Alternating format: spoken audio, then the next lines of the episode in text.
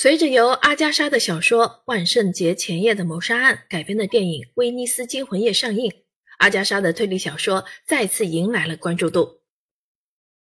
阿加莎·克里斯蒂的作品被译成一百零三种文字。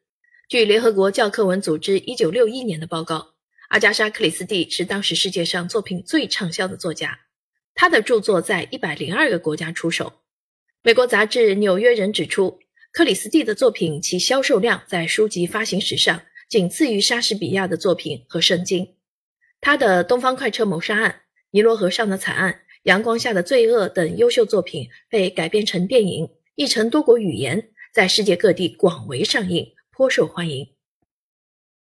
因为创作侦探小说的杰出成就，阿加莎被吸收为英国皇家文学会的会员，后被英国女王授予“侦探女王”的桂冠。而侦探女王阿加莎·克里斯蒂八十五年的风雨人生，本来就是需要破解的谜团。今天给大家推荐《谜一样的人生》，凭借缜密的侦探式小说的笔法，借助珍贵的私人信件、日记和对其家庭成员的采访，揭开阿加莎神秘的一生。《谜一样的人生》是一本将阿加莎实际生活经历与其小说内容相结合的传记。从书中内容可以看出，作者对阿加莎本人及其小说的喜爱程度非常之高，对书中的内容可以说是烂熟于心，所以阿加莎迷们千万不要错过喽！在与第一任丈夫阿奇的婚姻破裂后，失踪的十一天对阿加莎来说到底是失忆还是报复性的策划呢？她曾经在托基药房从事过配药工作。这位毒理专家设计的惊喜又有哪些呢？作为女儿、妻子和母亲，她又经历了怎样的打破性别桎梏的人生？阿加莎·克里斯蒂绝对不是维多利亚时代的传统女性，她是矛盾的结合体。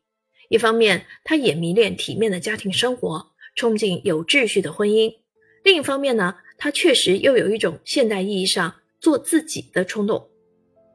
在享乐生活的同时，他又通过创作故事、诗歌和长篇小说来追求孤独。在深爱着一个他渴望与之结婚的年轻人时，他又在贯彻出版作品的野心。在死亡终局中，女性的生活被视作是某种强大的东西。男人到底是什么？他们是孕育孩子的必要条件，仅此而已。但种族的力量在女性身上。又比如，离婚在当时非常罕见，在英国每年约有三千起，因而被认为是一种污名。阿加莎的确感到羞耻，她也感到内疚，特别是对女儿。因此，她的信念是流动的、复杂的，并诚实地表现出不确定性。她与周遭格格不入，总有一种做自己的冲动。正是写作帮助她从1926年的大决裂中幸存下来，要么这样，要么倒下。无需再拘泥于普通女性期望后，她发现自己自由了。斯泰尔斯庄园奇案、东方快车谋杀案、悬崖上的谋杀等等，都是享誉世界的佳作。他的想象力为何如此天马行空？